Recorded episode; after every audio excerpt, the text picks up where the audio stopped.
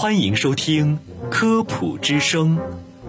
本节目由河南省科协主办，河南省全媒体科普传播中心与河南工业大学承办。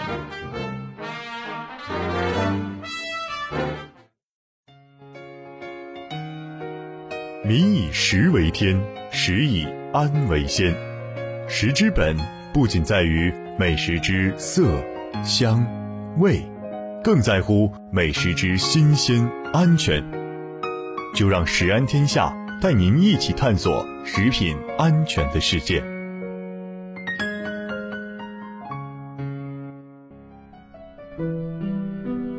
听众朋友们，大家好，我是播音员施佳，我是玉瑶。那我们今天的食安天下将会为大家聊一聊关于咖啡的一些事情。哎，世家，不知道你有没有发现这样的一个现象啊？就是说到街边或者是商场的时候，总会看到这样的一个场景：在一家咖啡店内，不管是早上还是中午，他的点餐台前都会排起很长很长的队伍。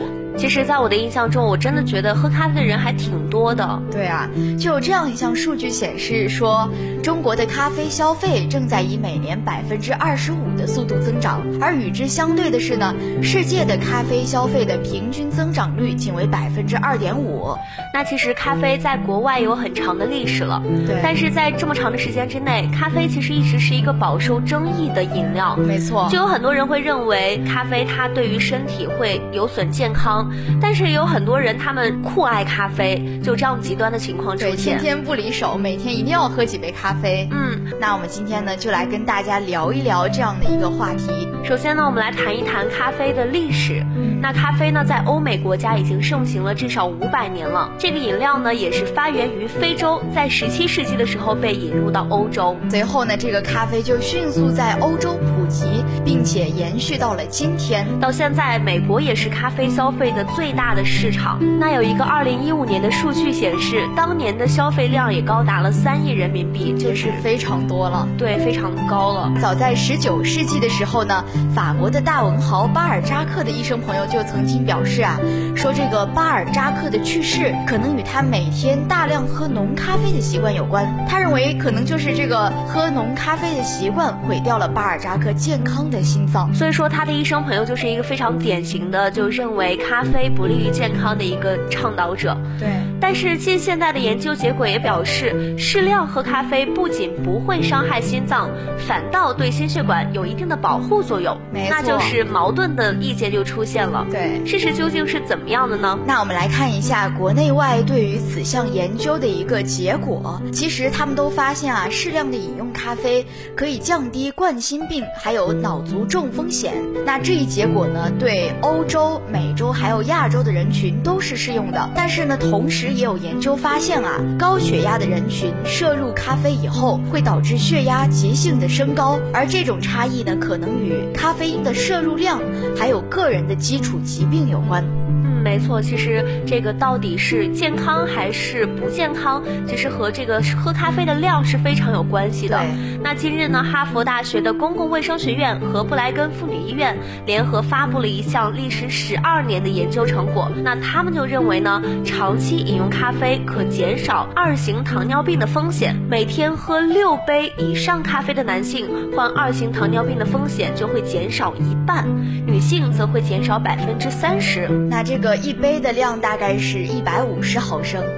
嗯，同时咖啡因还可以预防糖尿病引起的记忆丧失和认知能力下降这些的并发症。但是短期大量的饮用咖啡就可能会降低胰岛素的敏感性，也会导致血糖的升高。对，还是跟这个量是有关系的。没错。那我国的一个专家常翠清就说，目前的研究证据是，规律性的每天饮用适量的咖啡，对于降低二型糖尿病的风险是有益的。对。而且有这个确切的研究证实，说每天适量喝咖啡的人，患前列腺癌、子宫内膜癌、结肠癌、食道癌还有肝癌的风险可能会有所降低。那这个适量就是指两到三杯。对，同样呢，这个专家也说，咖啡和骨质疏松的关系更多也是体现在这个摄入量上，同样是存在性别的差异。嗯。那如果说每天饮用咖啡超过三到五杯呢，女性的骨折风险确实会加大。而对于男性来说，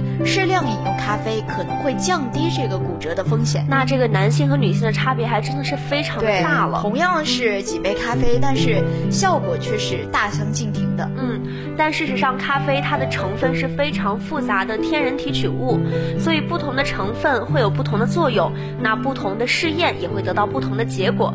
但是总体的原则就是不能够过量的饮用。没错。那接下来呢，我们就来为大家推荐几组适合的咖啡饮用量。那健康的成年人每天就喝两到三杯，它的益处就会超过风险。没错。那孕产妇呢，每天不超过两杯也是可以接受的。其他人群呢，则是需要去根据具体的情况去权衡。比如说青少年，其实对于他们来说，他们喝咖啡造成的风险，相对比普通人来说是会更大的。对，是会更高一点的。那最近呢，这个韩国的食品药品安全处就向国会提出了法案修改建议，可能会明年。出台这个法规，说要禁止中小学校内贩卖含咖啡因的饮品。嗯，那他们认为呢，这个咖啡因的过量摄入可能会导致头晕、心悸，还有睡眠障碍、神经过敏等多种副作用。